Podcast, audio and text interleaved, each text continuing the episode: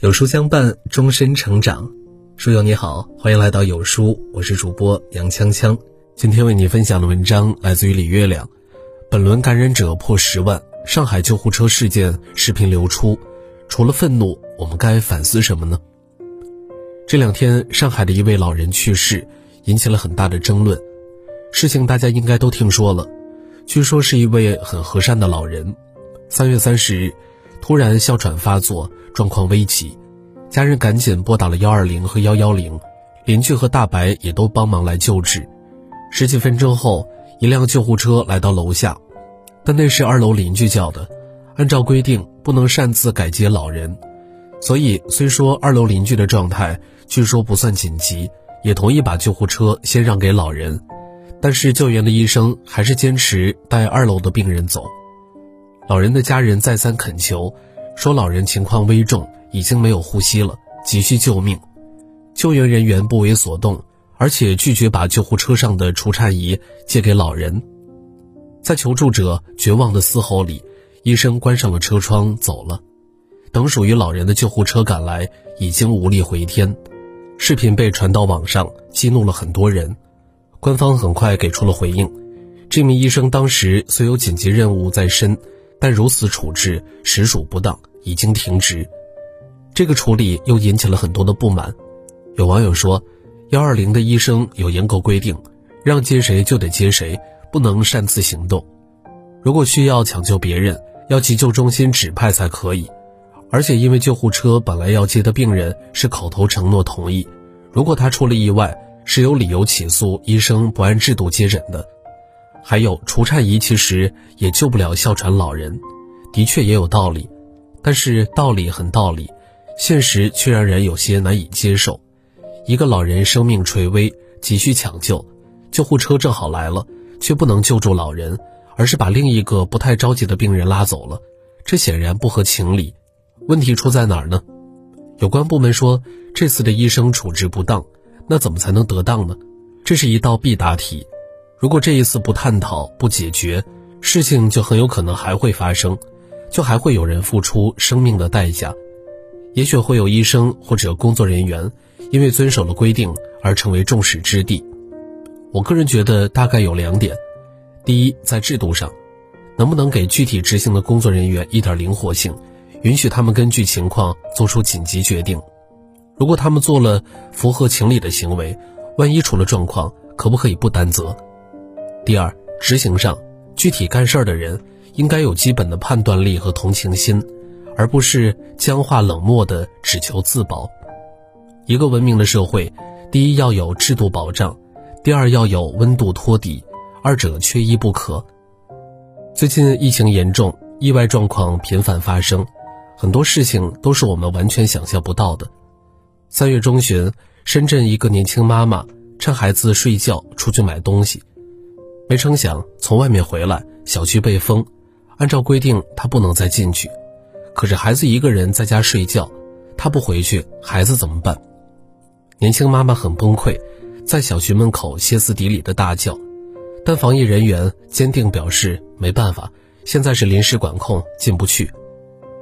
按规定执行任务本来没有错，但是对于显然不合情理的情况，能不能特事特办呢？妈妈后来进去了。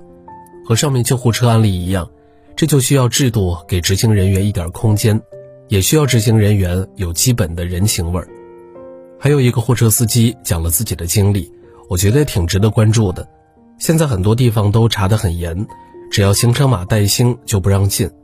可是货车司机们全国送货，几千公里行程，途经多个城市，难免路过有疫情的地区，行程码很容易就被挂了星。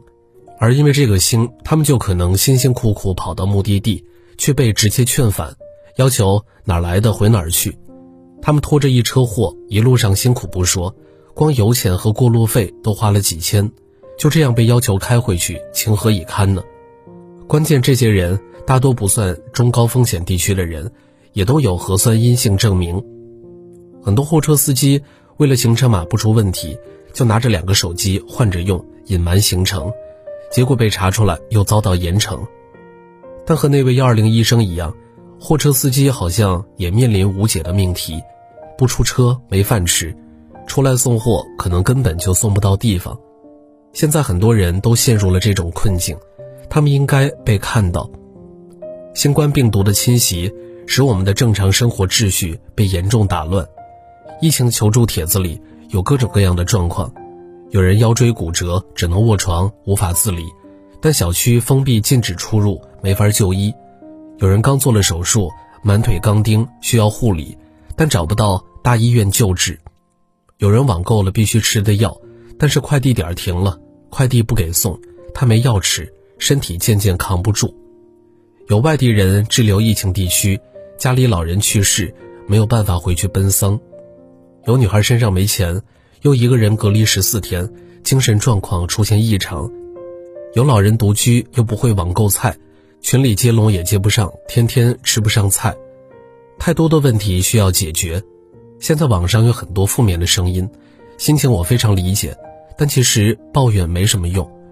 而且现在我们也应该明白了，没有哪个城市是完美的。当疫情大规模爆发，无论上海、长春。还是武汉、西安都会犯错，会力不从心，会手忙脚乱。与其大家批判，不如想想如何改变。我们最该做的是在一次又一次的疫情里，一个又一个求助里总结经验，想想下次如何避免。疫情短时间显然不会过去，那么在下个城市爆发的时候，能尽量避免再出现这些问题，比什么都重要。我们不能只经历教训不增长经验，所以我想，一个城市在经历一波大疫情之后，能不能细致的复盘一次，都遇到了什么问题，每个问题的最佳解决方案是什么，如何在下一次做得更好？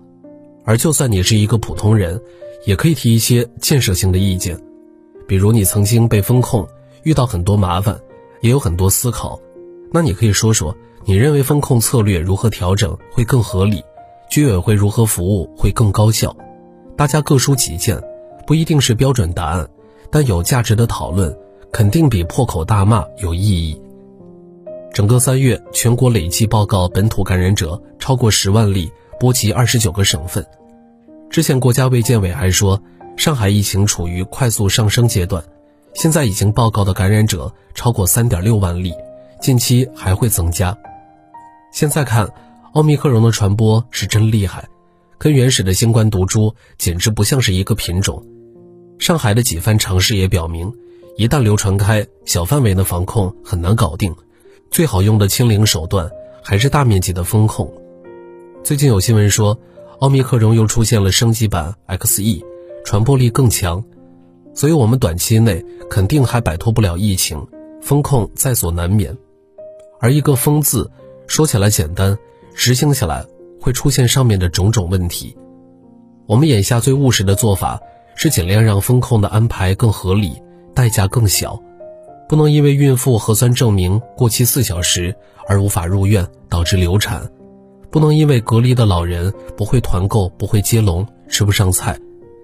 其实，城市管理者应该有个最基本的认识：疫情期间制定一些应急措施，而临时性的政策大多不完美。